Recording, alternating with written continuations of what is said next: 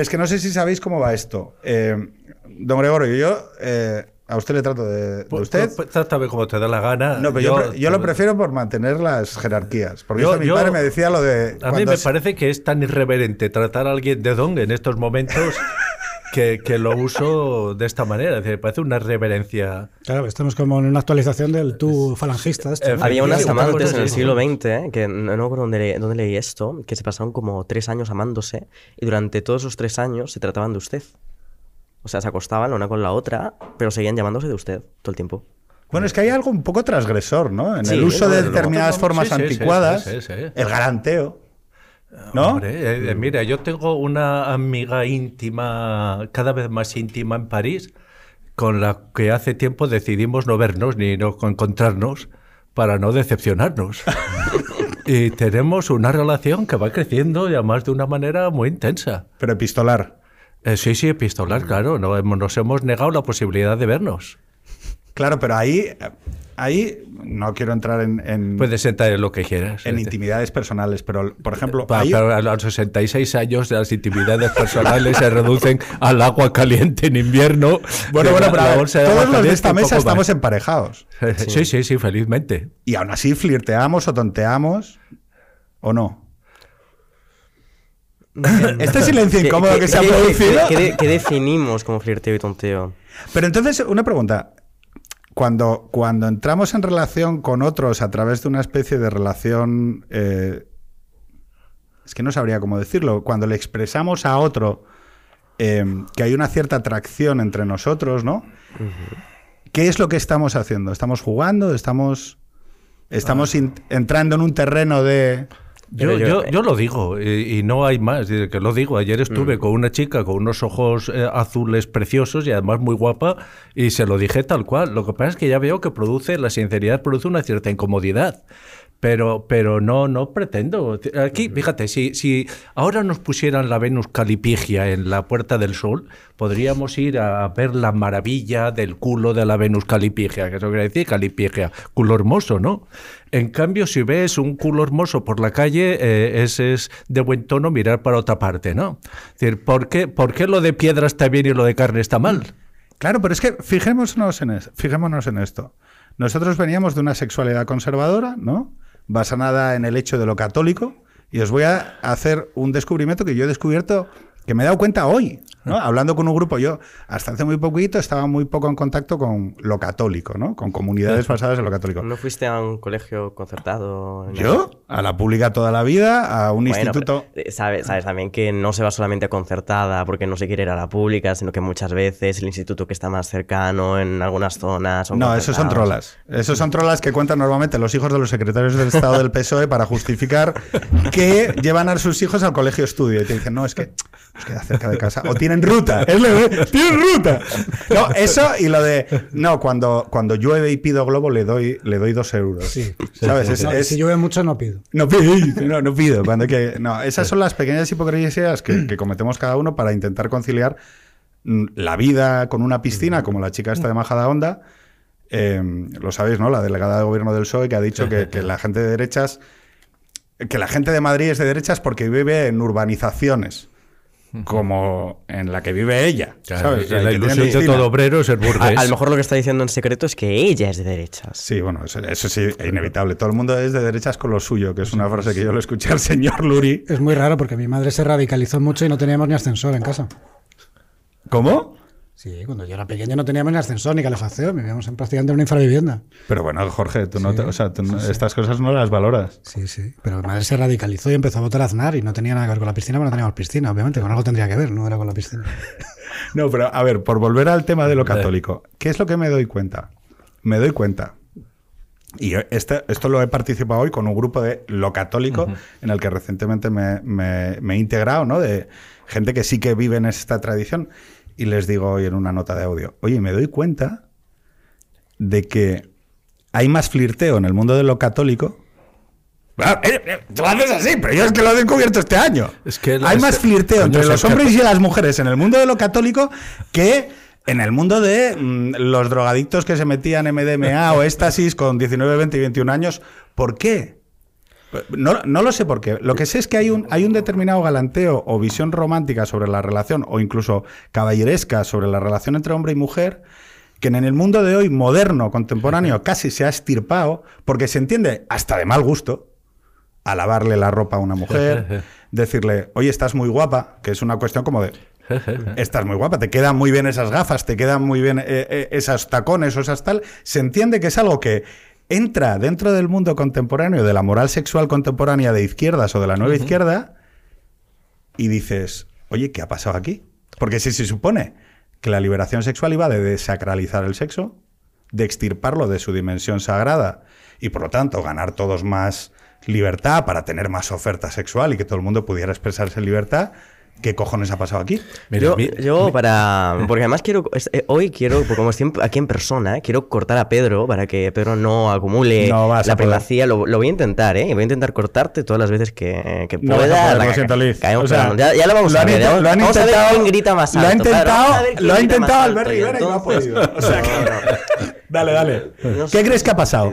No, lo que yo iba a contar, lo primero, que poner en duda una división que tú hacías, que era esta división entre los de 19, 20 que se meten en MDMA o lo que sea y los católicos. Yo creo que los punkers 19, 20 que se meten en MDMA también tienen un trasfondo católico. O sea, creo que lo católico ya desde un primer momento es inevitable. No podemos escapar a, a ello en nuestro imaginario. Y lo segundo, que creo que realmente no es que sea ilógico, sino que es una consecuencia lógica. Lo que viene con la desacralización del sexo, cuando el sexo se desliga de una intención romántica o de esa galantería, por ejemplo, claro, sigue habiendo eh, mucho, toque, mucho toqueteo, muchas cosas puramente físicas o puramente sexuales, puramente sensuales incluso, pero desaparece todo aquello que tiene que ver con la erótica en el sentido de expresión del deseo que puede perfectamente quedarse como algo imaginario o que simplemente tú imagines o pienses viendo a la otra persona, eh, hablando con, con ella, em, tratando con esa persona, más allá de lo puramente sexual, eso, eso desaparece. Y hay una, hay una reflexión muy interesante, creo ahora mismo, que es de, que es de Bartes, que dice, como en los 70 o en los 80 cuando lo dice, ¿no?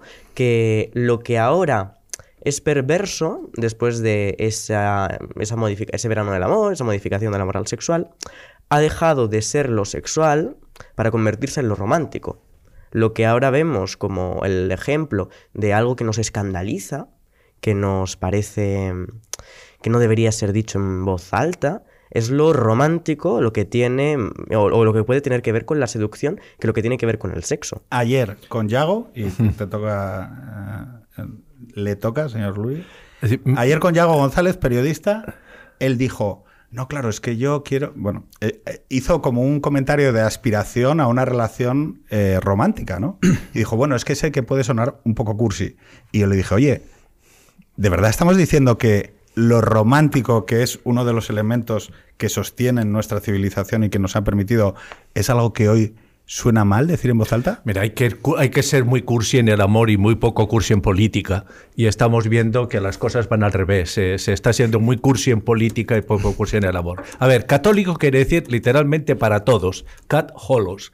No puede ser para todos y al mismo tiempo pretender ser muy restrictivo en cuestiones sexuales. Tiene eso va de sí. es imposible. Eh, un tío mío, un carlistón de aquellos de, misa y sacrificios, penitencias y demás, me decía poco antes de morirse, me decía, hijo mío, si en el quinto no hay perdón, no, es como si en el quinto no hay perdón y en el sexto no hay rebaja, ya pueden llenar el cielo paja. y, eso lo sabía cualquier, cualquier católico. Es decir, eh, esa imagen de los católicos como seres sin cuerpos son es absurda porque precisamente lo que hace el catolicismo es, es, es, una religión de la carne, es una religión de la carnalidad. Eh, pretender que eso... Eh, el, del perdón y la redención, ¿no? Que eso es lo que se dice a veces, que el, que es una, es una religión del pecado pero sin redención. Pero, y además, y además eh, mira, yo he estado un año viviendo en el siglo de oro, leyendo libros de oración y sobre todo manuales de confesión de, jesuitas, que son preciosos. Ningún Kama Sutra eh, ni ningún libro de prácticas eróticas se le acerca ni tan siquiera a los pies a aquellas casuísticas de jesuíticas sobre las relaciones sexuales. Y no solamente de- del siglo de oro, ¿no? Sino mismamente las confesiones de San Agustín. Por, por alguna razón se confiesa. Hombre, Y lo que efectivamente, señor, hazme es- puro y casto, pero no aún. Claro.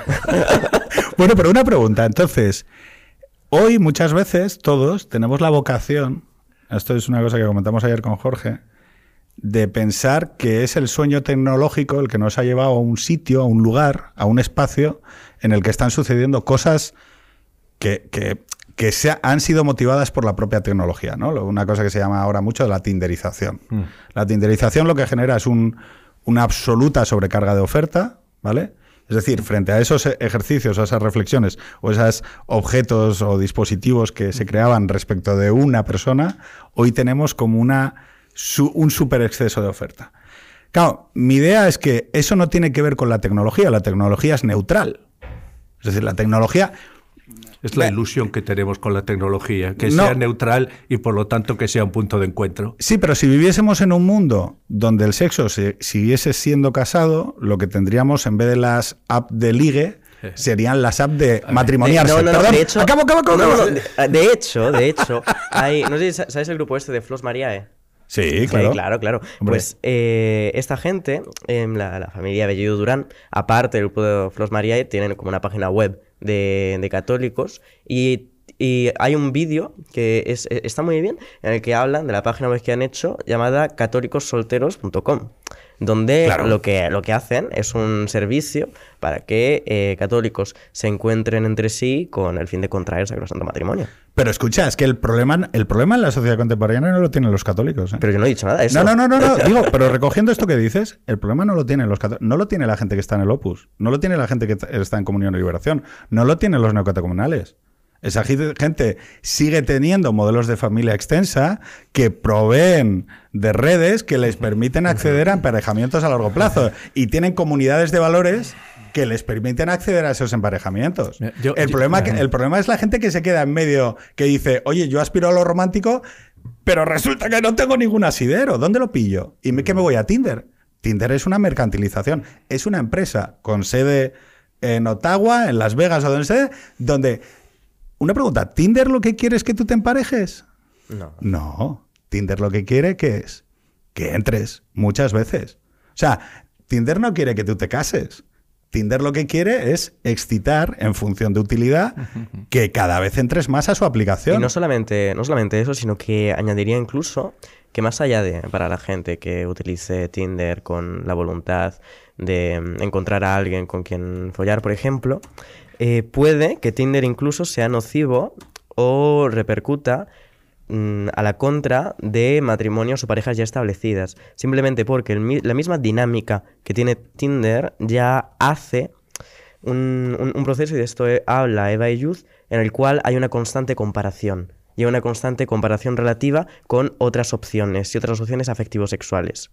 Y esta cuestión también repercute, em, según sociología y tal, en que gente que está en pareja, no que, no que esté en el mercado afectivo, en el mercado sexual disponible en Tinder, sino que tiene una pareja más o menos estable, de repente se, se diga, tengo esto, pero ¿y si pudiera tener algo mejor?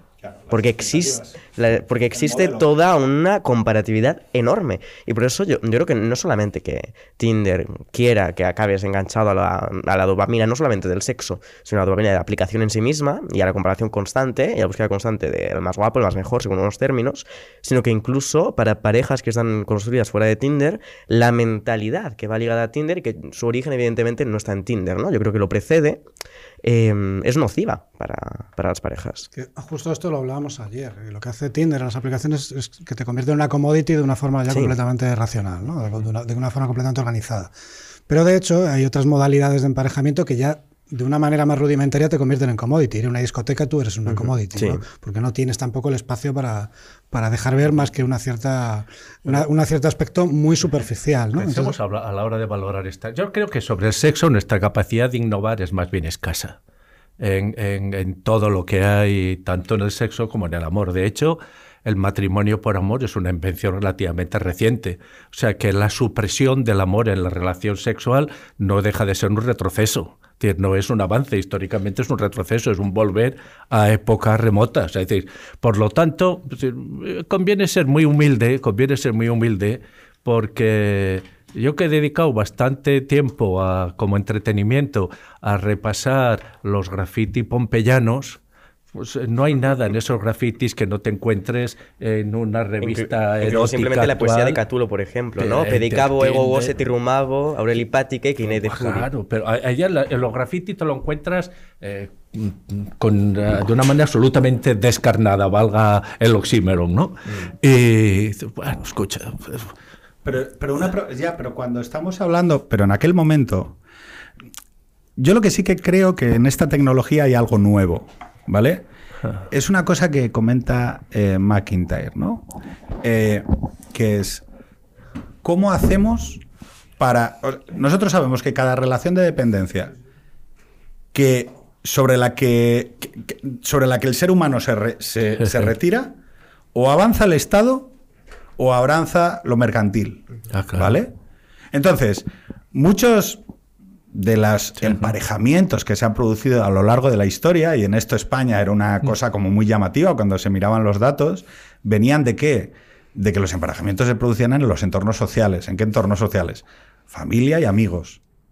A nosotros, yo en mi juventud, cuando veía en las series eh, de televisión y demás, voy a una cita. Y, y yo pensaba, ¿qué cojones es una cita? O sea, ¿qué cojones es lo que...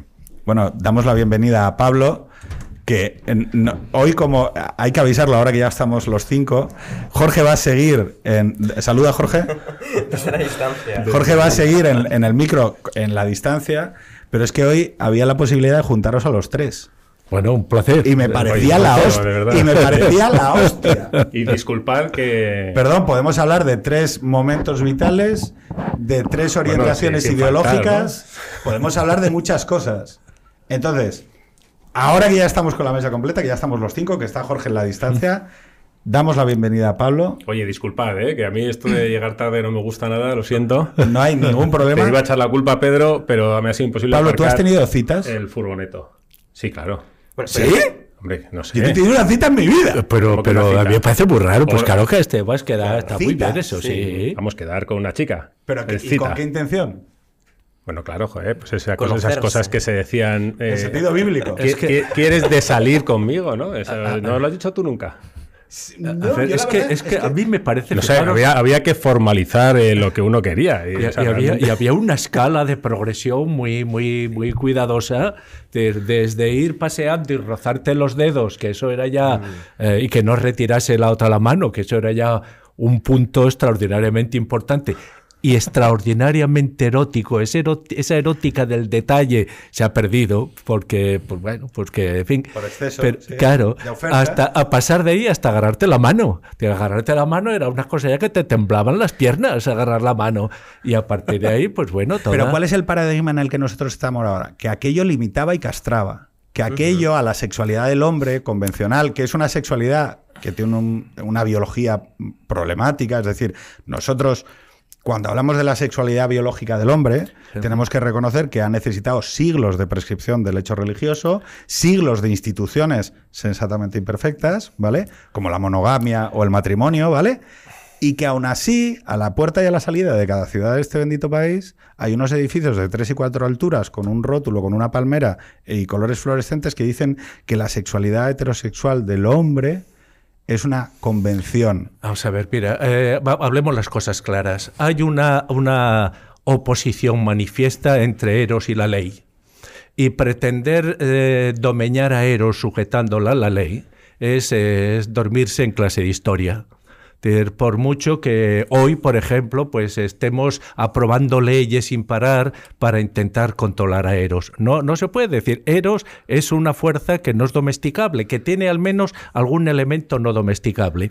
La cultura que consiste, básicamente, básicamente, pues mira, que en vez de lanzarte sobre la pareja que te atrae, le escribes un soneto.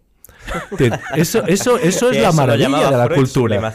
Era como un sexting, era como lo que ahora sería el sexting. Claro, pero Yo lo- resulta yo hago- yo que lo no todo el mundo, no todo el mundo, no Eh, todo el mundo escribe so- sonetos. escribir- bueno, sonetos no, escribir poesía eh, cuando sientes deseo hacia alguien. Yo lo he. Pero, pero no todo el mundo escribe No, sonetos. claro, claro. Y por lo tanto, siempre estás ahí. Es que es el fenómeno erótico es un fenómeno esencial, entre otras cosas, primero, porque tiene un componente indomeñable y antipolítico.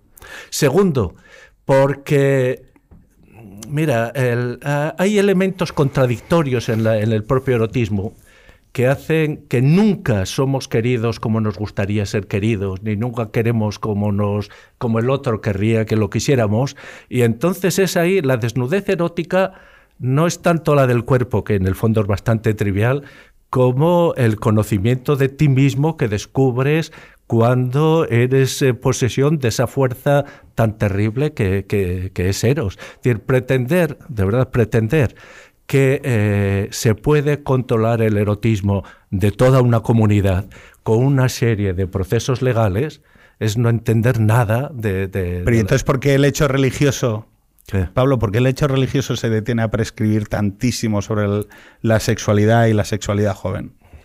Bueno, yo lo que creo es que esta fiereza de la carne, que todos, eh, vamos, que no nos resulta a nadie extraño, porque eso es el deseo, eso estamos bien hechos. Realmente, el, eh, yo el otro día leía un artículo de Gregorio que terminaba algo así como eh, sobre la familia, hablabas de la ética de la indignación, hablar de la ética del apetito, ¿no? A mí me, me resultó llamativo y quería verte, quería escribirte, fíjate, no sabía que te iba a encontrar aquí, porque yo sabía que iba a estar Elizabeth y Pedro. ¡Sorpresa! Y no sabía que estaba Gregorio, estaba encantado.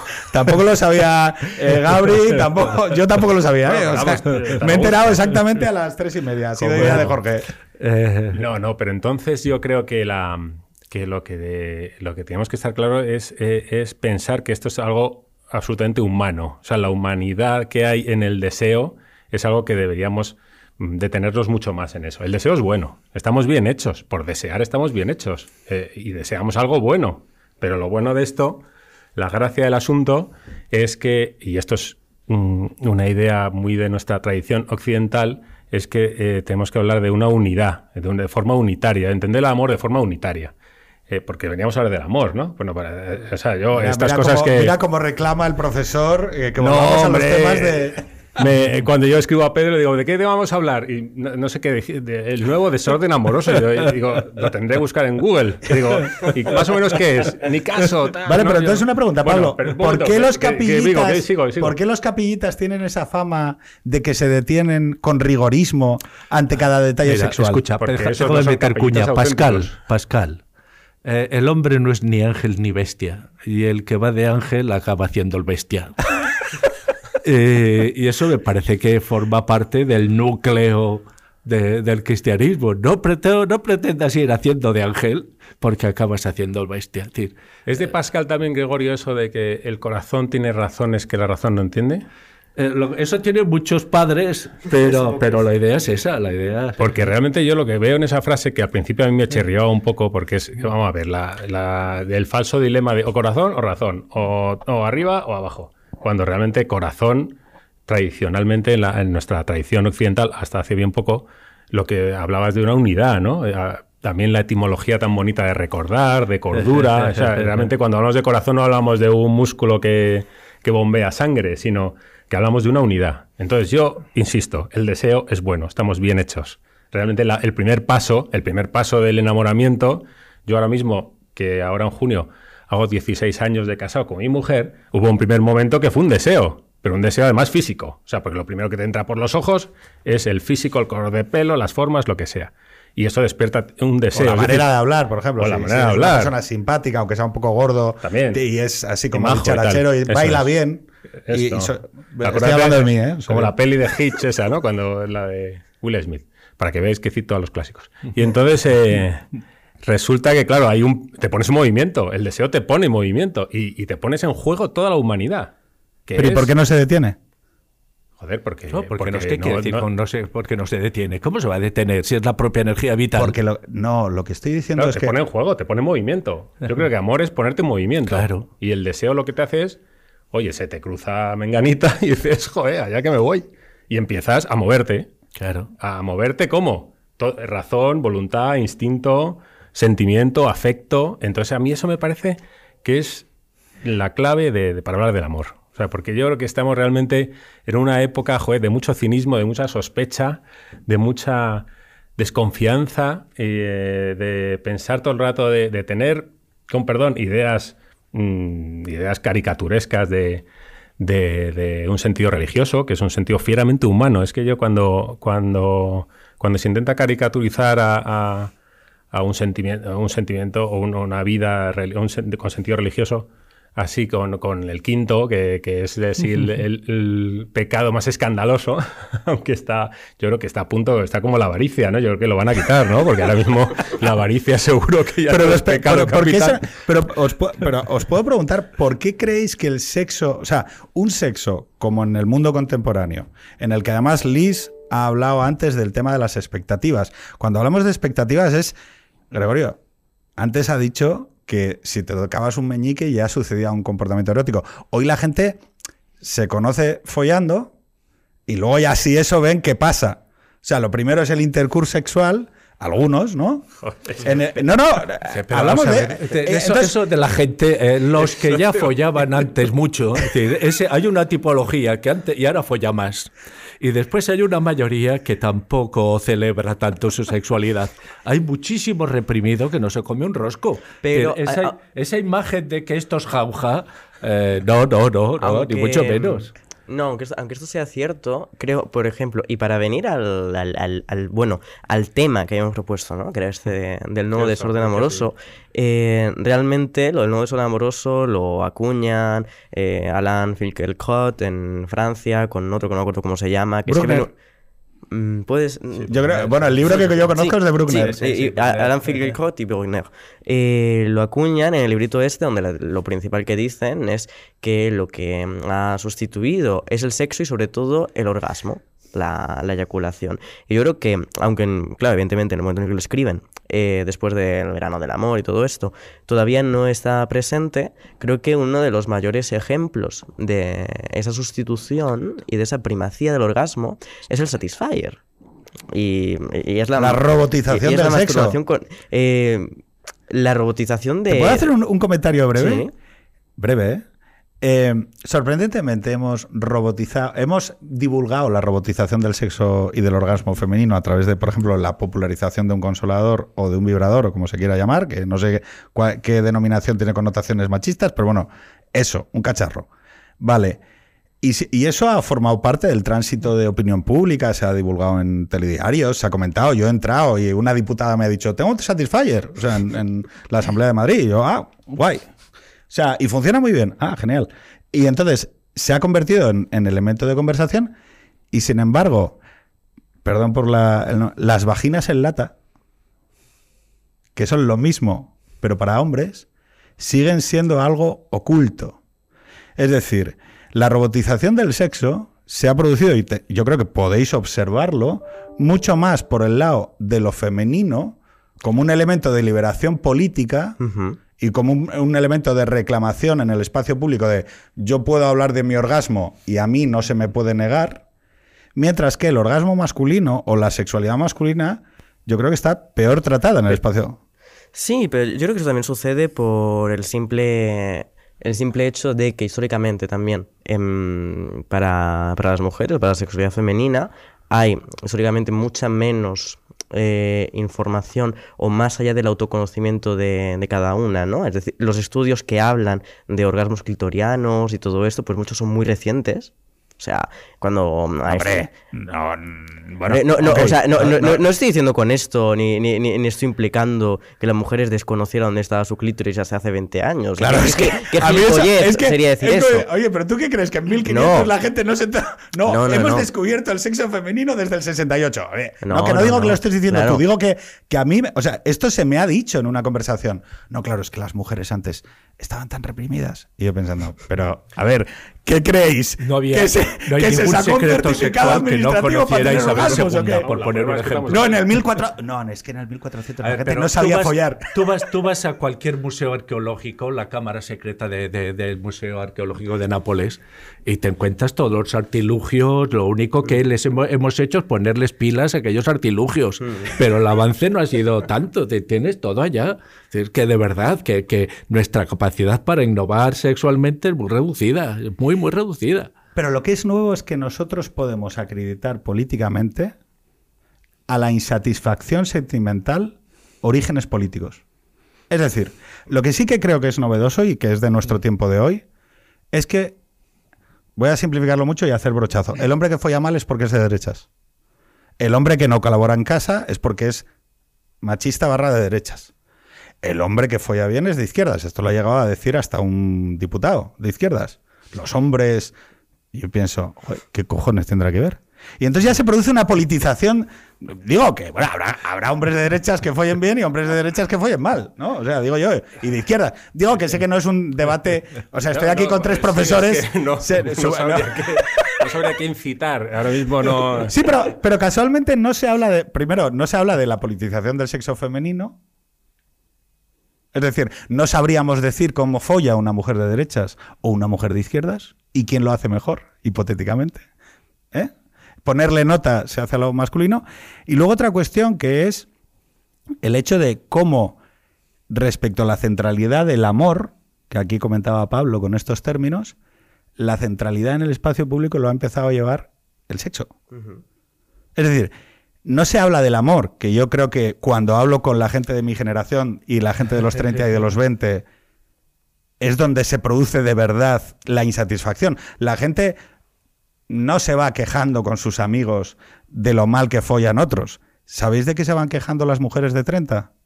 ¿O las mujeres de 20? ¿O los hombres de 20? ¿O los hombres de 30? De los problemas para alcanzar el amor, no el orgasmo. Yo estuve, yo estuve en un debate apasionantísimo no hace mucho con un grupo de adolescentes de, de bachillerato, bueno, de, de, de- digamos, muy interesante, y apareció el tema del sexo. Y me encontré con una actitud que me sorprendió mucho, muy gratamente. eh, porque, claro, les preguntaba cómo, cómo, qué tipo de formación sexual recibían en los centros educativos. Y me dijeron lo siguiente, de gimnasia sexual todo lo que quieras. Ahora, de afectos, nada. ¿Y eso no es muy raro? Te- Una pero- pero, pero es que es mucho más mierda, fácil. Pero, no es, sexual. pero no es mucho más, no es mucho más sorprendente que a la gente se le esté explicando cómo hay que comer un coño, cómo hay que hacer una paja, cómo hay que hacer para follar y no quedarte, perdón de- por decirlo Sí, con sí, estos sí, términos sí, sí. rotundos, pero es que hablemos claro, cómo hay que hacer para follar y tener sexo anal sin sufrir problemas, pero no cómo hacer para quedarte emparejado con una persona con la que quieras formar una Es familia. que es mucho más fácil. ¿El qué? Lo del sexo de- anal. Hablar de sexo que de Claro. amor. Mm. Entonces, resulta que les damos lecciones a los chavales para poder hacer prácticas sexuales de riesgo. Salen manuales Sí, sí, sí. editados por las administraciones públicas para explicarle a la peña cómo comer un coño. Ahora, si una chica de 17 años dijera, oye, a mí comer un coño, me- bueno, no tengo una opinión formada sobre ello. Ahora, me gustaría ser madre. Sobre eso no les decimos nada. Ojo, que se lo digan en, en la iglesia o en la comunidad religiosa o que se lo digan sus padres. Es decir, hay un debate que, se ha, tapa- que ha tapado a otro. Y yo creo, yo creo que vive, bebe de la misma insatisfacción. Mira, yo creo, yo sigo creyendo en el, en el erotismo extraordinario de la fidelidad. En el anarquismo. Eh, no, no, de la fidelidad. A mí me parece que no hay más fuente de erotismo que la fidelidad. Eh, con eso no estoy diciendo que sea universalmente así, en mi caso de una manera clarísima. ¿eh? Eh, y creo además que tanto la fidelidad como el perdón eh, son instrumentos o son eh, instrumentos es un término aquí equívoco. Digamos que son actitudes valores posiciones que te ayudan mucho a gestionar la sexualidad con un cierto equilibrio. Y cierto equilibrio aquí no quiere decir mesura ¿eh? sino quiere decir pues pues eso saber hasta dónde puedes llegar en cada momento. Eh, me parece que en estos momentos, yo cuando estoy hablando con adolescentes y hablas de la fidelidad, te, te, ponen unos ojos como platos. Es decir, porque nadie les ha hablado la- las ventajas que, que proporciona mantenerte fidel o mantenerte fiel a la palabra dada, incluso cuando el otro... Mira, el otro día, esto a mí me llegó tan, tan al alma y no sé si lo que voy a decir ahora puede parecer beato o cursi, pero me da igual. Si es así, viva la beatería y viva la, la, la la cursilería.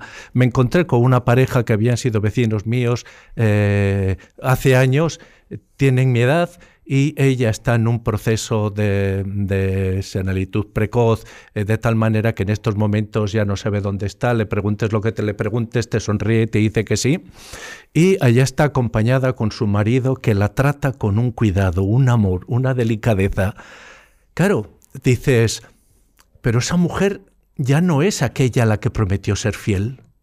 Dices, Ya no es. Por lo tanto, si dijéramos, escucha, hasta aquí hemos llegado, nadie lo criticaría. Mazo porque esa nuevo. mujer, esa mujer es otra. Es decir, es, y sin embargo, el hecho de mantener la fidelidad le está concediendo a esa mujer una identidad que no se puede conceder ella misma. Y él a sí mismo está conquistando para sí una identidad que solo la fidelidad te puede, te puede garantizar. Creo que esta geometría variable, es decir, el- la erótica fluida, eh, hay un precio a pagar por esa fluidez erótica que es la pérdida de la identidad que solo te garantiza la fidelidad. Jorge.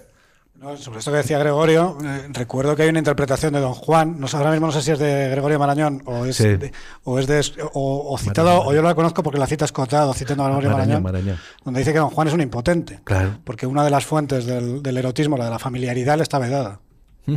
Efectivamente. Pero fijaros una cosa, y Liz, te, te dejo ahora. Tú hablabas antes de las expectativas. Si yo le tuviera que decir a la gente, mira,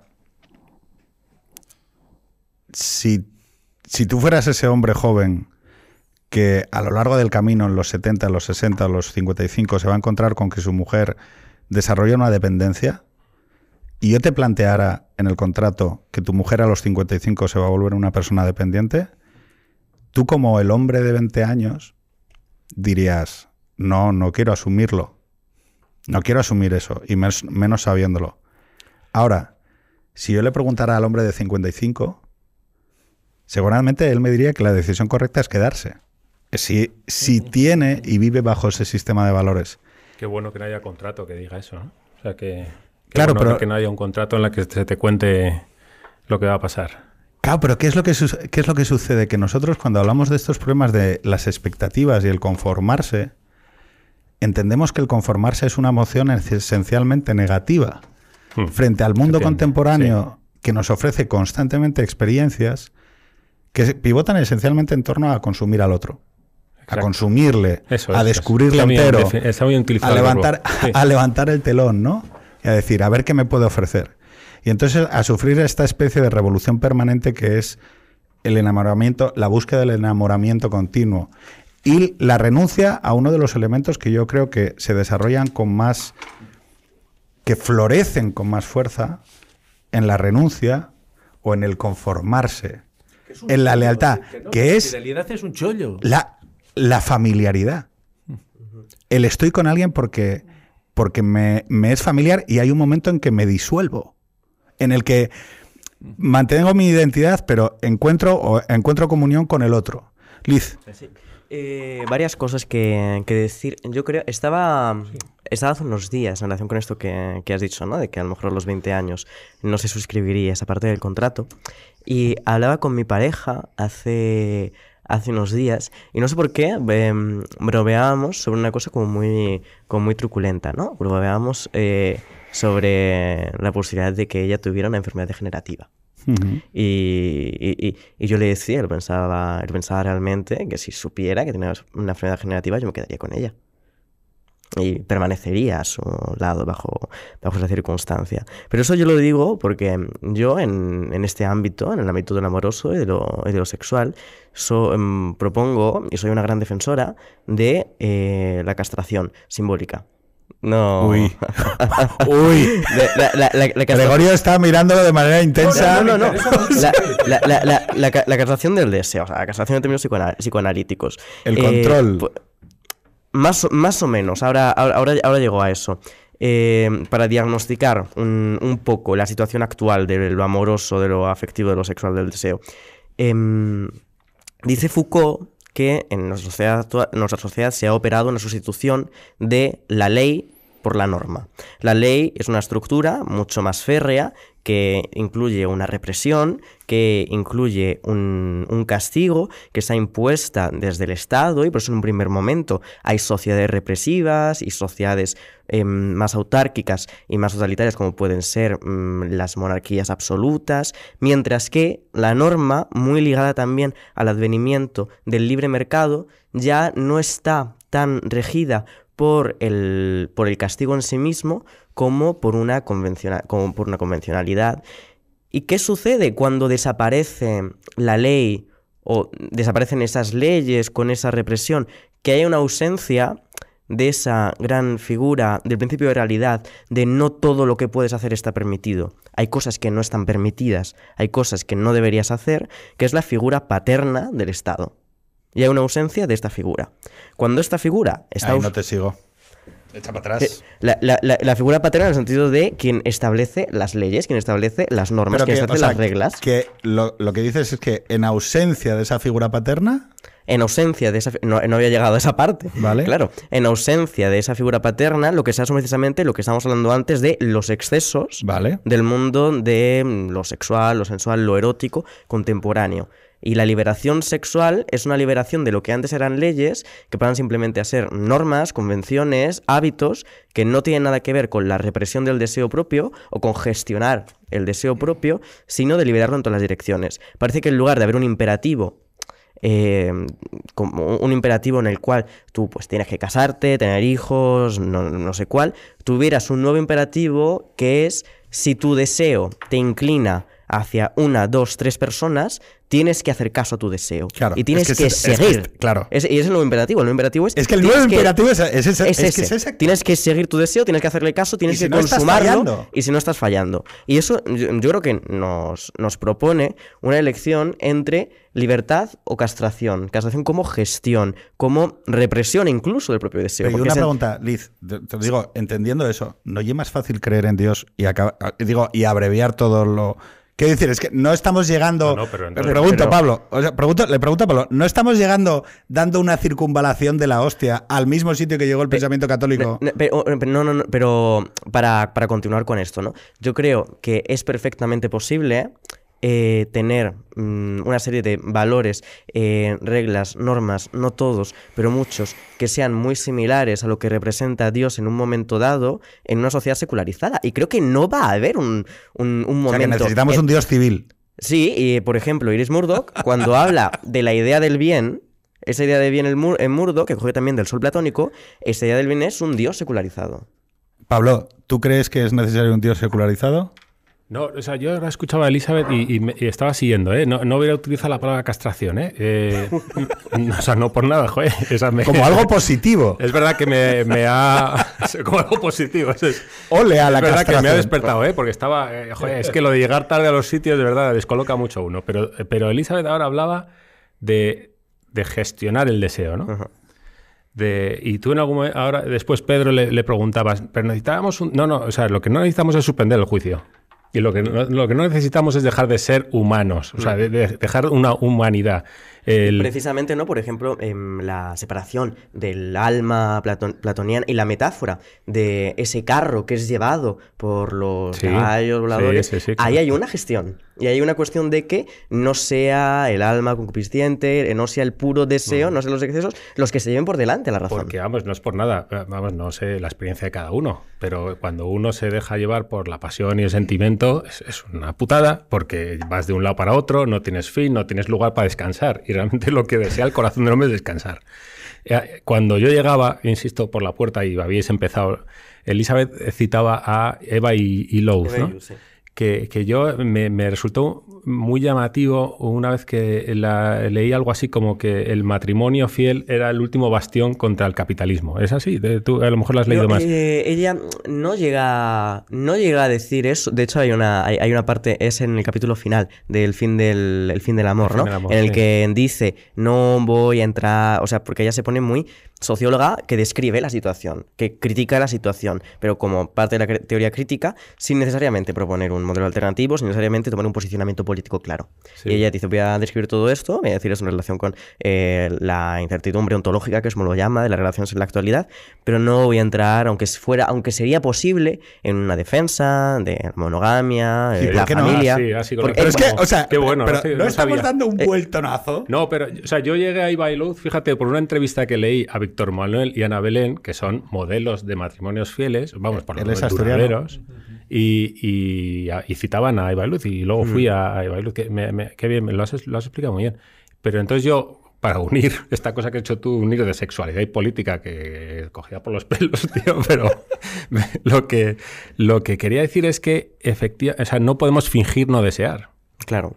Y el deseo está y, está, y estamos bien hechos. Y si pasa una chica guapa por delante de mí y no mm, mm, la deseo, es que yo. Ojo que estoy- estamos en el tiempo del Me Too. No, te- Bueno, pero, pero vamos a ver, pero que no puedo negar lo que soy. Pero lo que soy también es que tengo una razón, tengo un afecto, tengo una historia, tengo una responsabilidad, que eso es lo que me hace verdaderamente humano. Un sentimiento que vaya en contra de mi humanidad es, es una puta mierda. Claro, yo te, me dejas decir tacos, ¿no? Que se pueden Hombre, pues, se- aquí pues se debe. Un sentimiento que, que te obliga a negar tu humanidad, pues yo eso no lo quiero. Evidentemente, entonces lo, lo que yo creo que podemos llamar eso es gestión del deseo, ¿no? Y es lo que hace verdaderamente humano. Hay un, hay un verso, a ver si lo cito bien, ¿no?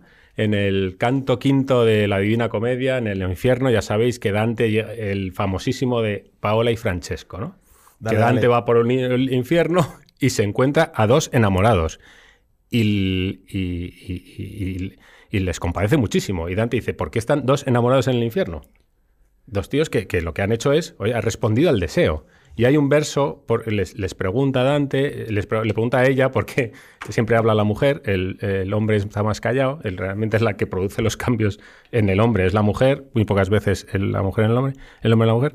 Eh, le dice, eh, a ver si lo cito bien, a lo mejor, eh, Gregorio, tú, tú me puedes ayudar, el amor que obliga a amar al amado. Y, y- y Dante ahí se...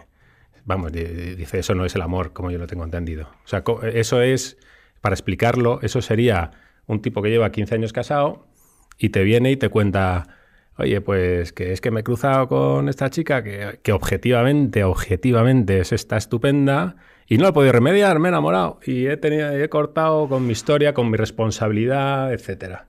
Eso, eh, el amor no obliga a amar al amado, porque lo, lo que puede ponerte es en movimiento, puedes reconocer un- una emoción que viene de fuera, pero coño, te habrá que ser lo suficientemente maduro para poder gestionar eso, para poder ponerte en juego toda la humanidad y no... Y, no- y no cercenar la humanidad, vaya. O sea, yo es que creo que, insisto, yo venía una- con una idea empeñado en hablar de unidad, unidad del ser, ¿eh? Y, Pero eh, tú porque... tú por- pero, va, porque el- si- un- y ahora hablaba, hablaba Elisa No, no, y pero- decía, lo ha explicado fenomenal. Amor, que si es amado, si es amado, enamora. Me obligó a Esa- amarlo esa de forma tan fuerte que, como ves, aún no me abandona. Jorge, No, no, es que están condenados a estar juntos eh, en el infierno. Y además están movidos por un viento y no se pueden descansar. Y por tal. amarse. Por amarse no, por eh, llevarse, dejar por una pasión que al- resulta inhumana, porque no habían puesto en juego toda su humanidad. Yo quería recuperar lo que ha dicho Liz, eh, si lo he entendido bien antes, el, ese excurso un poco Foucaultiano que ha hecho, eh, que yo creo que tiene que ver, yo lo interpreto que tiene que ver con algo que hemos hablado muchas veces y no solo referido al sexo, sino, por ejemplo, pues a, a la vida civil en general, a la gestión de la pandemia, que es En el momento en el que no hay una ley que te diga que no puedes hacer una cosa, desaparece el juicio eh, individual o el juicio social sobre si eso está bien o mal, ¿no? O si eso es preferible o es menos preferible. Pongo, por ejemplo, el caso de, de la pandemia porque ha sido muy claro, ¿no? Si no había una legislación que te dijera que tenías que hacer tal cosa, parece que los ciudadanos no tenían la capacidad, como seres pensantes, de decir esto no es lo más adecuado, me puedo organizar de otra manera, y al final eso aplicado a la sexualidad, pues también devienen fenómenos como esta hiperlegislación, ¿no? que pretenden ahora eh, encasquetarnos, en el cual pues todo debe estar tasado y todo debe estar legislado. Eh, y, claro, como decía Gregorio antes, es un poco raro porque lo has dicho también tú alguna vez, ¿no? En un mundo de malentendidos, de sombras, de juegos de espejos, como es la sexualidad, de, interpretaciones sobre lo, que el otro quiere, cuando el otro ni siquiera sabe lo que quiere a veces, es muy complicado legislar eso como si fueran las 12 tablas, ¿no? Bueno, es que hemos convertido, un segundo, hemos convertido en ilegales a los viejos verdes. O sea, hoy, o sea, los viejos verdes, los viejos de toda la puta vida, los viejos verdes de toda la puta vida, el típico señor rijoso que comete excesos y qué tal, los hemos convertido en en delincuentes. Entonces, no digo, a ver, yo no digo que me parezca bien. Lo que digo es que no sé si son las personas que creo que se merezcan la condición de delincuentes. Yo sí, una confesión. Nunca me había fijado tanto en las maravillas que son las piernas de las chicas hasta que no llegué a los sesenta y tantos años. Es que me parece una maravilla. Está sonando la sirena de la policía. Pero por favor, claro. Y te os tengo que decir que, que, claro, tienes que controlarte al final uno acaba pues con los ojos haciendo una gimnasia visual extraordinaria. ¿Me dejáis recuperar alguna cosa? antes, de eso, para no acabar con, el tema este que ha salido ahora. Vale, luego de, la legislación y luego, sí, sí, sí, claro, claro. Eh, no quería dejar pasar ese, ese momento, ¿no? Para intentar también, eh, me acuerdo en el, en el episodio de Extremo Centro en el que estaba Clara, Clara Ramas, eh, que, tú eres fan de Extremo Centro, es que se dice pronto. Sí, ¿eh? sí, sí, sí, Somos el placer culpable de mucha gente de No, no, no, no, culpable, creo que, creo que no. Dale, dale, dale. Bueno, total. Eh, Clara Ramas decía que se resistía a hacer muñecos de paja o a caricaturizar, ¿no? Y a mí también me gusta intentar desmontar las, las, las, caricaturas. Y creo que no quería dejar pasar el momento en el que ha salido este tema, el tema de la legislación para casi el sexo por contrato, ¿no? En el que tienes que validar que afirmativamente se ha dicho sí, bajo qué circunstancias, como si fuera una PCR del sexo tienes que dar negativo.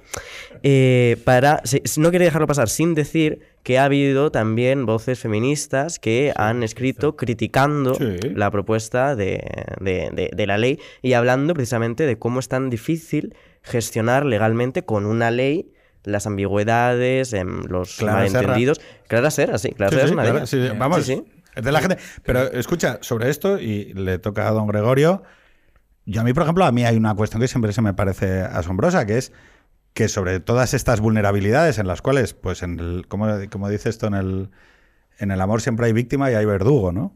O sea, o eres víctima o eres verdugo, ¿no? Hay una asimetría siempre. Y en el sexo muchas veces también es muy difícil imaginarte siendo un adulto un escenario en el que una relación sexual afectiva o una relación no haya una asimetría de poder. La belleza es cuando eso se combina de tal manera que produce un bien, aún en la asimetría, ¿vale? Luego podemos jugar a que haya igualdad, pero, pero no la hay. La cuestión es que sorprendentemente hay espacios de sexualidad que se han descubierto hace poquito, como las, las orientaciones no heteronormativas, ¿vale?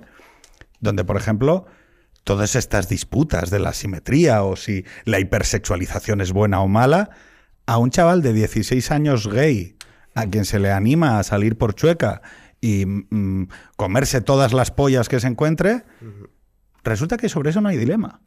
Y raro, ¿no? O sea, tú dices, joder, hostia, eh, esta persona de 16 años que está descubriendo su sexualidad y al que a lo único a lo que se le lanza es al modelo de la hipersexualidad, porque usted es heredero de una orientación sexual no heteronormativa que se expresa por cojones de esta manera. Yo creo que empieza a surgir el debate con, eh, ¿Qué pasa? ¿Que un chaval de 16 años no puede pensar que Oye, no, pues yo quiero que me quieran, joder. Y, yo creo que desde luego que, los hay, pero también eh, añadir a eso que estás comentando, que creo que en eso hay una división entre lo que es la sexualidad o manifestaciones de ella, entre chavales gays, hombres, y lo que es la sexualidad entre lesbianas. Creo que en las relaciones entre, entre mujeres, aunque también puede darse esa hipersexualización, creo que no tanto, y es por eso por lo que no existe, por ejemplo, un, un grinder entre, para relaciones entre, entre mujeres, sino que más bien si- en- entre mujeres pareciera casi el último resquicio del cortejo y la seducción y el tiempo alargado que se lleva dentro de esa seducción. Oye, a mí me han dicho que las, que las, las mujeres lesbianas están un poco crazy. Esto ¿Cómo ya lo. No, no- no voy a decir nada. Don Gregorio, don Gregorio, dale. dale. Es apasionante esto, la de cosas que están saliendo. Eh, a ver, yo creo, la primera cuestión, eh, la fidelidad. Yo vuelvo a la fidelidad, que parece un tema que hay que defender con argumentos. No basta simplemente decir. ¿Sabéis cuál es la gran ventaja de la fidelidad, a mi modo de ver? Que eh, descubres la posibilidad de amar a otro conociendo muy bien sus defectos. Vaya. Y eso, pues, eh, contado de esta manera, tiene sus límites, pero es maravilloso cuando cuentas con el amor del otro que conoce muy bien tus defectos. Porque es una opción. Hombre, es- Amar eso, al otro. eso te salva. Que el otro te, que el otro te quiera conociendo Con- tus defectos. Es que eso, a mí me pasa. Yo a mí mismo, perdón, voy a decirlo. Es que lo tengo que celebrar. milagroso. Es que esto es un exceso de vida. Es que no hay nadie que conozca tanto mis defectos como mi mujer. Claro, y que además nos quieran, tú. Tiene Eso, Eso es lo jodido, ¿eh? Eso es para Es tocar jodido. campanas todo el santo día. Pero es que además, una de las grandes ventajas de la familia es que es el lugar en el que se aprende. Por ejemplo, tú no eres adulto hasta que no aprendes a querer a tus padres conociendo bien sus defectos.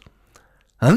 Pero eso es lo que te hace adulto. Decir, que, y eso es lo que te permite aspirar a que haya alguien por ahí que te quiera de verdad conociendo tus defectos.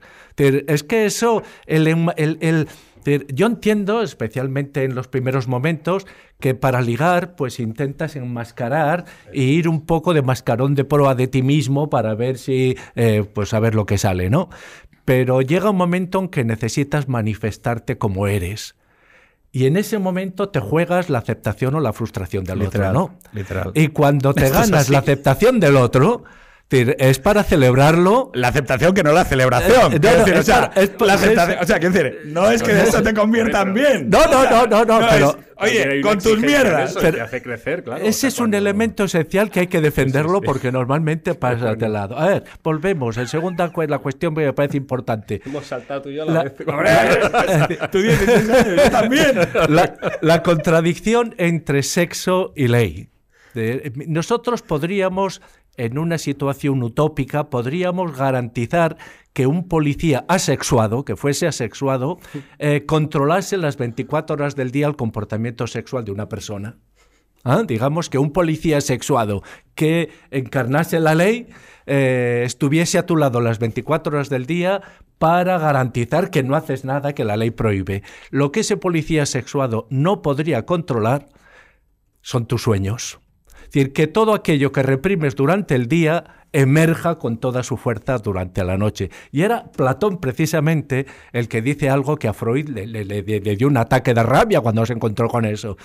Platón el que dice, quizás el hombre bueno es el que se limite a soñar lo que el malo hace a la luz del día.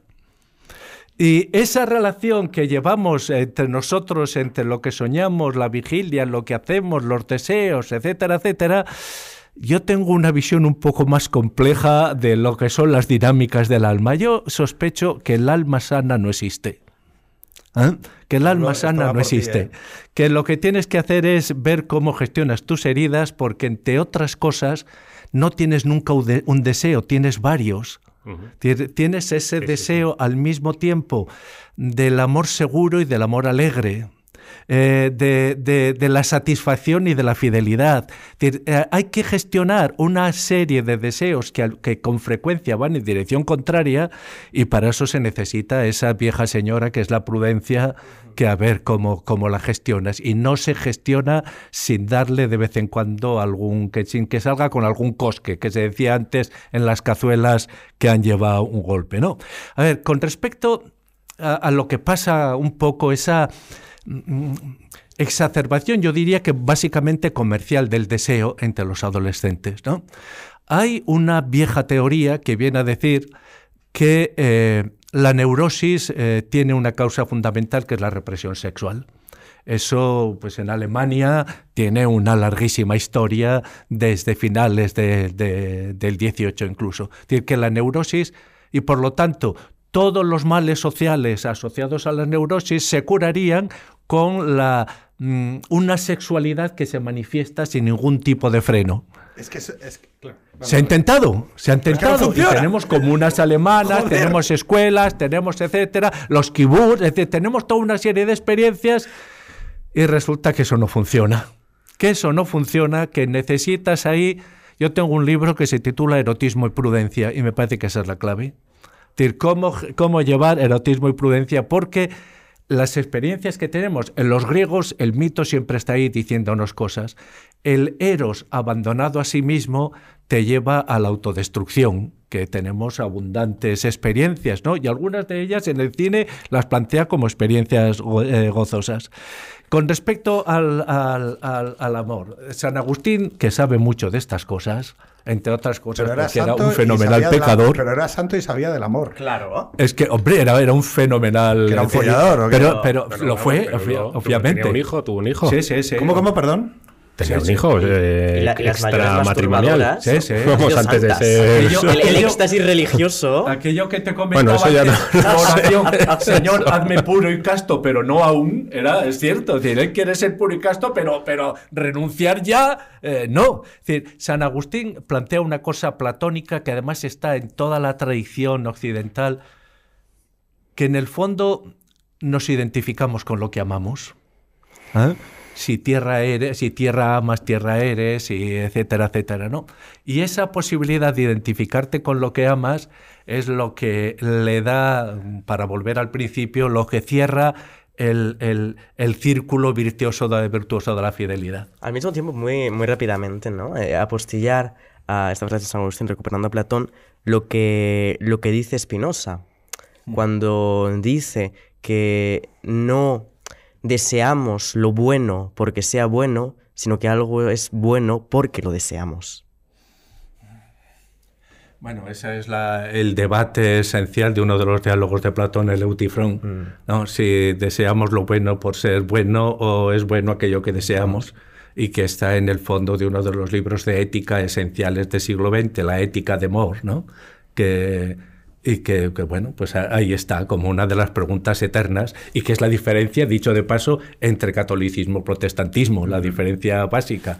Pero, pero en fin, Oye, yo quería decir una cosa sobre el amor que me parece esencial, que ha tocado eh, don Gregorio, y que cuando yo me he puesto a preparar este podcast, he ido preguntándole a un montón de gente, oye, mandarme notas de audio sobre el amor y qué es lo que os pasa, y los chavales de 20 y los de 30 y tal, ¿no? Y esta es la peculiaridad. Yo no sabía explicarlo hasta que lo he oído de la palabra de, de Gregorio, que es, es que el amor no va sobre la perfección, va sobre amar la imperfección del otro. Es decir, amar al que otro es- a pesar de. Sí, sí, ok. pesar de. Sí, pero una vez conocida su imperfección.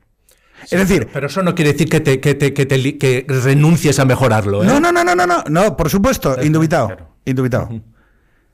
Pero ¿cuál es el, cuál es el hecho? ¿Qué, qué se encuentran hoy las nuevas generaciones, late 20s, late 30s, y dicen, es que, claro, yo en el momento en el que empiezo a conocer al otro, le empiezo a ver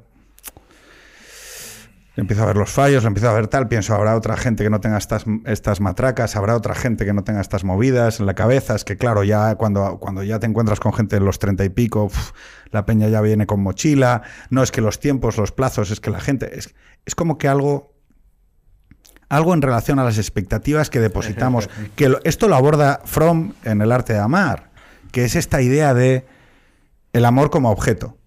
El amor es un objeto, es un lienzo. En cuanto yo encuentre el objeto perfecto, voy a empezar a dar brochazos y me van a salir unos cuadros de puta madre. Y claro, él, él dice, no, no, ojo, no, no. El amor se parece más a un oficio, a un currárselo día a día y por lo tanto a asumir una serie de retos e imperfecciones que te van llevando a una obra Sí, pero no es un voluntarismo frío. O sea, No, yo no, no. puedo querer a quien, a que el primero que pase por aquí, a cualquiera. Claro. Yo quiero ¿Tú una. no me puedes querer a mí?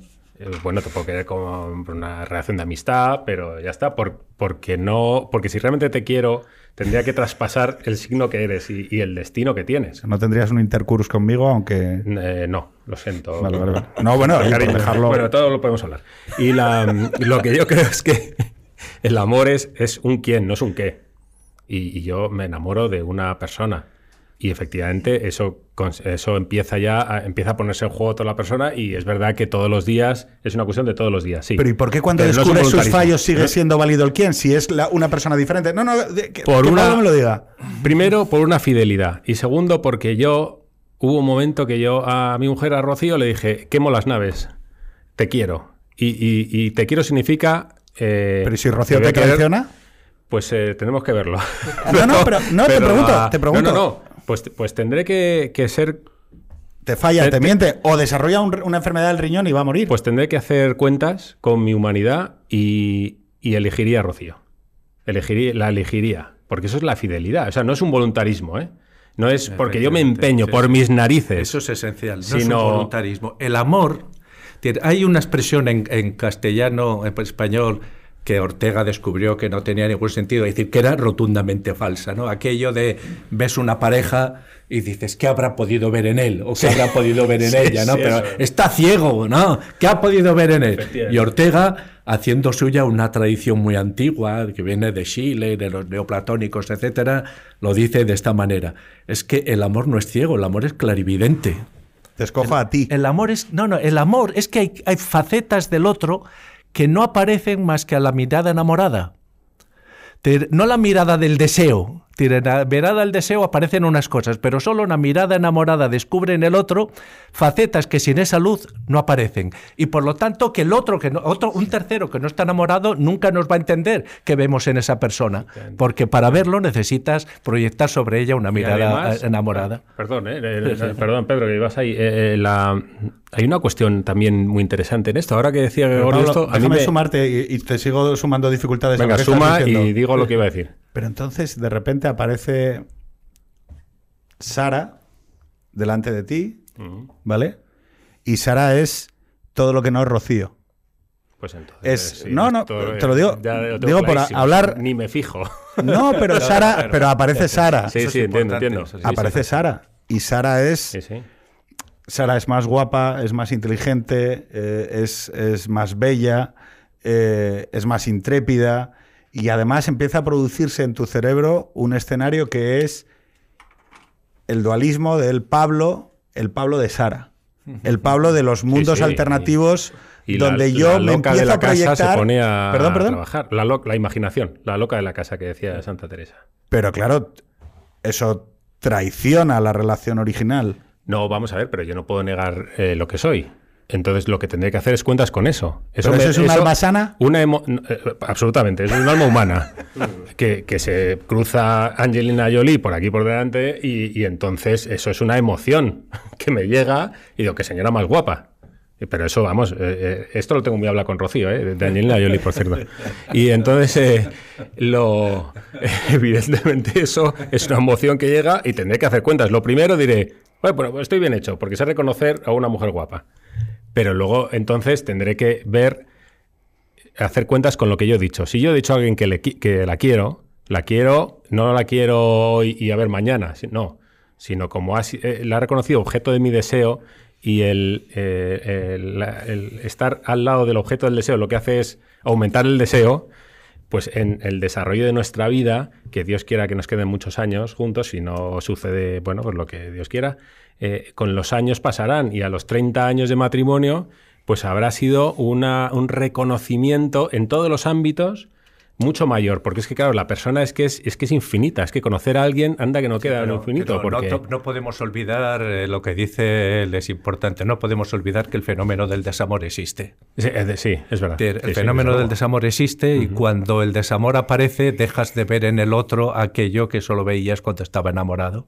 Y ante eso, eh, lo realista es reconocer que ninguno estamos vacunados ante esa posibilidad. Es verdad. Es decir, eh, mañana puede aparecernos eso, ¿no? Y por lo tanto vamos a pisar con los pies en el suelo a ver cómo gestionamos todo. Y claro, Que- es que eso es lo lo que me recordaba escuchándote antes era precisamente eso. El deseo de infinito que tenemos cada uno en el corazón no nos lo colman nadie humano.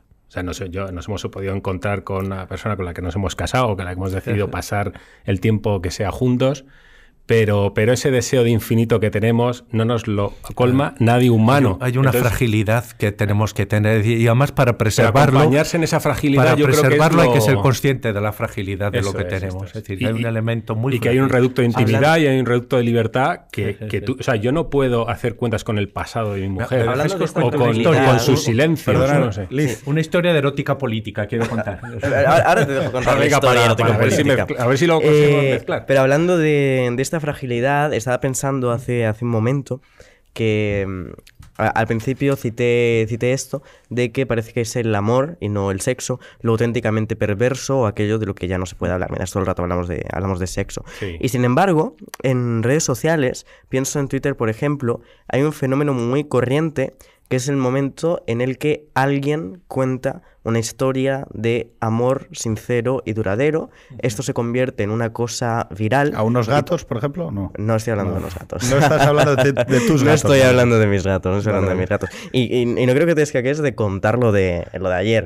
Ahora, ahora, Ahora, lo- ahora, ahora hago el cierre. Pero, pero, llegando a, llegando a eso, em, cuando aparece de repente ese, ese síntoma del amor, apare- aparece ahí, y lo último fue una historia de un señor mayor de 75 años que hablaba en Twitter de que había estado toda la vida con su mujer, que no podía imaginarse la vida sin ella, pero que era consciente de que ya los dos eran muy viejitos, que el tiempo que tenían se les acababa, que si volvieran a hacer, volvería a elegir estar con, estar con ella y mm, poniendo una foto de ella cuando eran jóvenes, diciendo qué guapa estaba, qué afortunado. Y cuando surge eso se hace completamente viral y sucede varias veces al año, la- este, este, este tipo de historias. Y todo el mundo lo, lo mira como con, con, con admiración. Eso es y lo con, que querría para mí. Eso, eso, es- eso es lo que querría para mí. Y sin embargo, soy, y sin embargo, como, como sociedad, somos incapaces de, de- o, a- o alguna gente, sobre todo gente joven, ¿no? Es incapaz de realmente asimilar que eso es lo que querría. Eso es lo que queremos. Mm, yo sí. Eso es lo que queremos, Pero Gregorio. Ese, ese- no, la- también me, me imagino que lo habréis visto. Ese abuelo que tenía a su mujer con Alzheimer ingresada durante el coronavirus, iba cada tarde Sí. y se veían en una ventana. Eso te parte el corazón Sí. porque dices, yo quiero eso. Te Porque hay algo de verdad y genuino. Porque ahí. reconoces hay un valor que es más fuerte que cualquier cosa. Y dices, yo quiero eso. Porque ahí hay un blindaje contra las inclemencias de la vida que te proporciona el amor, ¿no? Entonces, eso es... Vamos a hacer una cosa. Quedan cinco minutos. ¿Vale? Me digas. Y somos cinco personas. Entonces vamos a empezar por Jorge, vamos a pasar por Gregorio, vamos a pasar por Liz, vamos a pasar por Pablo y voy a acabar cerrando yo. Y lo que quiero que me digáis es advertencias a los jóvenes, Oh, avisos sobre la recetas. juventud, avisos a esos jóvenes en busca del amor o del sexo. Jorge. Yo te voy a soltar un speech, que era lo que estaba pensando ahora, y luego ya tú lo encajas como quieras en la pregunta, pero yo te voy a contar lo que viene a contar. Dale. Que es, eh, y lo estuvimos hablando ayer, además, ¿te acuerdas? Lo has, lo has dejado caer tú, ¿no? El hecho de que esta, y, y Gregorio, según está hablando Gregorio, me estaba acordando de, de Wilhelm Reich y de la teoría esta del, del orgón y de la liberación sexual y tal, ¿no? Y esa idea de que desde una, de una liberación sexual completa, suponiendo que exista tal cosa, se alcanza, se, se elimina la neurosis tanto personal como social y se alcanza la paz social y la, y la felicidad personal. ¿no? Esto hemos visto que no, que no es así. Y es una cosa de la que habla, de hecho, Ulebeck, por ejemplo, en, Claro. en las partículas elementales. Y, y esto eh, tiene que ver también con una cosa que es. Creo que hemos intentamos de una manera casi inconsciente desproblematizar el sexo cuando el sexo es problemático. Y eso no, ti- no- eso no significa que sea que haya que reprimirlo o que no haya que reprimirlo, pero es una cuestión problemática porque, como decíamos antes, tiene que ver con el deseo, tiene que ver con la voluntad de dos personas, muchas veces que ni siquiera saben cuál es la voluntad concreta. Y, por ejemplo, me acuerdo siempre de una cosa que cuenta Norbert Elias en el final, me parece que es el primer tomo del proceso de civilización, cuando cuenta cómo eh, antes la- en una playa, por ejemplo, tú no veías los cuerpos de las mujeres porque iban tapadas, ahora los ves, pero el tabú persiste, con lo cual sí que es verdad que hay una neurosis ahí que se, que se incrementa, ¿no? Social, porque eh, parece como que desaparece el tabú, pero realmente eh, no desaparece, la distancia es la misma, ¿no? Entonces creo que deberíamos recuperar esa idea de que el sexo es algo problemático, no para reprimirlo o no tampoco para in- inocentemente pensar que podemos no reprimirlo en absoluto, sino para darle una pensada. eh, y esto sí que creo que enlaza con lo que dices tú, ¿no? De un mensaje a la gente joven. Pues que intenten vivirlo con naturalidad, pero también sabiendo que es algo, eh, que es algo problemático. Gregorio, Ay, mensajes no- o advertencias a la juventud sobre el amor. No me atrevo, porque entre otras cosas, ser joven es tener mucho más energía que prudencia para controlarla, ¿no? Eh, y Pero entonces no hay que tener prudencia. y no, pero, pero tienes mucho más, eh, digamos. Ser joven es eso, y sobre todo ser También hay distintos temperamentos. Sí. ¿Cómo se llega al conocimiento de la prudencia si no es dándote de hostias? Yo es una Ah, pregunta que me hago. Efectivamente, pero tú no le puedes aconsejar a alguien date de hostias hoy, Pero, date pero hostias. pero Es decir, ¿Sabes lo que hay que decirle? Hay que aprende- decirle, mira, cuando te des hostias y te des cuenta, vienes y te, y te abrazas. Pero, pero vivimos, vivimos en el tiempo que vivimos. Y entonces, eh, pues mira, pues aprende de tu propia experiencia y sobre todo aprende de la experiencia ajena que resulta más barato. ¿eh? Eh, y no le diría nada más. Liz, Em, dentro... a los jóvenes como tú, Sí, claro, claro. Me dirijo a mi propia generación en, en esto, supongo, ¿no? Eh, creo que prevendría o avisaría del peligro de los cantos de sirena, de eso de lo que se ha hablado muchas veces, de la revolución del deseo, la necesidad de una revolución de- del deseo, continuando con esa voluntad em, 68ista de liberación sexual. Y esto lo, come- lo comentaba criticando a Pueblo Preciado por haber dicho esto, por haber hecho lo de la revolución de- del deseo, en, en un artículo que se llamaba El derecho a, el derecho a las caricias. Pero mientras estoy haciendo la reflexión, eh, me estoy dando cuenta de que no quiero tanto eh, hacer una reflexión propia en torno a, a esto, sino... te vas a marcar lo de leerme una cita de cinco minutos. no, no, no, no, de, la de- tercera vez. de- de un minutito. Voy a, voy a le- voy a leer una. voy vale, le- vale, solo de un minuto, perfecto. Entonces nada, es, eh, bien, tira. Claro. eh, que es de Pandémica y Celeste, de Jaime Gil de Viezma. Vale. Que, que Jaime Gil de Viezma Sí, también. sí, sí. La cultura del Me Too eh, le, le iría mal con. Sí, con bueno, eso, no, no, no- no diríamos que hay eh, claroscuros en su historia, pero los hay. Los hay. Y, y- y dicen en, en momentos de, de este poema. Para saber de amor, para aprenderle, haber estado solo es necesario, y es necesario en 400 noches, con 400 cuerpos diferentes, haber hecho el amor. Que sus misterios, como dijo el poeta, son del alma, pero un cuerpo es el libro en que se leen. Y luego, aunque sepa que nada me valdrían trabajos de amor disperso si no existiese el verdadero amor. Mi amor, íntegra imagen de mi vida, sol de las noches mismas que le robo. Su juventud, la mía, música de mi fondo, sonríe aún en la imprecisa gracia de cada cuerpo joven, en cada encuentro anónimo, iluminando, iluminándolo, dándole un alma. Y no hay muslos hermosos que no me hagan pensar en sus hermosos muslos cuando nos conocimos antes de ir a la cama. Sobre su piel borrosa, cuando pasen más años y al final estemos, quiero aplastar los labios invocando la imagen de su cuerpo y de todos los cuerpos que una vez amé, aunque fuese un instante, deshechos por el tiempo, para pedir, la fuerza de poder vivir sin belleza, sin fuerza y sin deseo, mientras seguimos juntos hasta morir en paz, los dos, como dicen que mueren los que han amado mucho. Perfecto.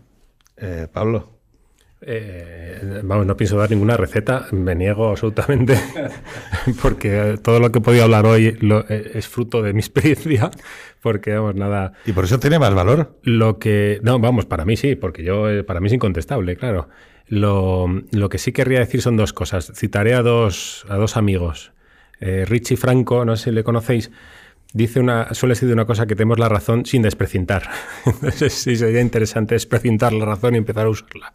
Y luego hay un, hay un aforismo de Enrique García Máquez que a mí me gusta mucho, que habla de que el amor es ciego, pero que el matrimonio abre los ojos como platos. Entonces, eh, eh, creo que, que realmente lo que hay que hacer es, el, la- la- el consejo que se podría dar es abrir los ojos como platos, eh, estar atentos a la realidad y casaos. Aparte de casado, Está bien. pues eh, decir que el, mo- el momento de hoy ha sido un momento extraordinariamente afortunado. Eh, Gregorio ha descubierto hace dos horas que grabamos este programa y ha tenido la enorme generosidad y yo he tenido el profundo Era- era honor que estaba en una reunión maravillosa, apasionante, pero he dicho, voy a dejarla por ir a, por ir a Extremo Centro. Ha sido idea de Jorge, que ha cedido su puesto a Pablo, Sí, ¿vale? Aquí cambio. eh, Liz, que está en Francia, París, eh, ha acabado sentada en esta mesa. Yo creo que esto quiere decir algo sobre Extremo Centro como punto de encuentro. También quiere decir una cosa sobre mi capacidad como TDA para organizar saraos, porque a Liz le dije que el programa era ayer. Entonces, ayer A ¿eh? vino aquí, se cruzó con No, la. de hecho, vuelo ahora se cruzó, digas. se cruzó tal. Y entonces yo le dije, oye, disculpa, soy TDA, tengo problemas, voy drogado con, con noranfetaminas todo el día. Disculpa, te pido disculpas y tal. Y me dice, no, no, si no pasa nada. dije, mira, hacemos una cosa. Tú hoy cenas a mi, a mi cargo. Porque hay cosas que el dinero no puede comprar, pero una disculpa se puede aproximar. Y entonces ella, como buena joven, me dijo, oye, mira, una cena no, pero unas cañas sí que te acepto. Y entonces me ha traído hoy al loro y le dije, de acuerdo, pero solo si te las tomas con mis haters. Yo- Había, haters, pero también hay, hay, hay oyentes de, de Extremo Centro. entonces me ha clavado 95,80 euros de cañas, que podemos decir a, a ticket a cámara que a vuestra salud, haters vuestra de salud, sí. Extremo Centro. Y una última advertencia a la juventud. Esta es mi cámara, es que me encanta esto de. O sea, me recuerda a crónicas marcianas. Em, jóvenes, yo consejos puedo dar pocos. Ahora, experiencia sobre errores, eh, toda. No lo llaméis sexo cuando lo que queréis decir es amor. Y nada más. Y yo, antes de. Antes, antes de Oye, no me jodas el final. antes- no, no, no, no, pero es importante, es importante. Porque todo el mundo, casi, casi todo el mundo aquí, ¿no? Ha dicho el nombre de su amada. Pero yo no he pronunciado el nombre de mi amada. Con lo cual quería acabar también diciendo, Ana, te quiero. Muy bien, sí, señor. El mejor mensaje para finalizar Extremo Centro. Señores, hasta la semana que viene.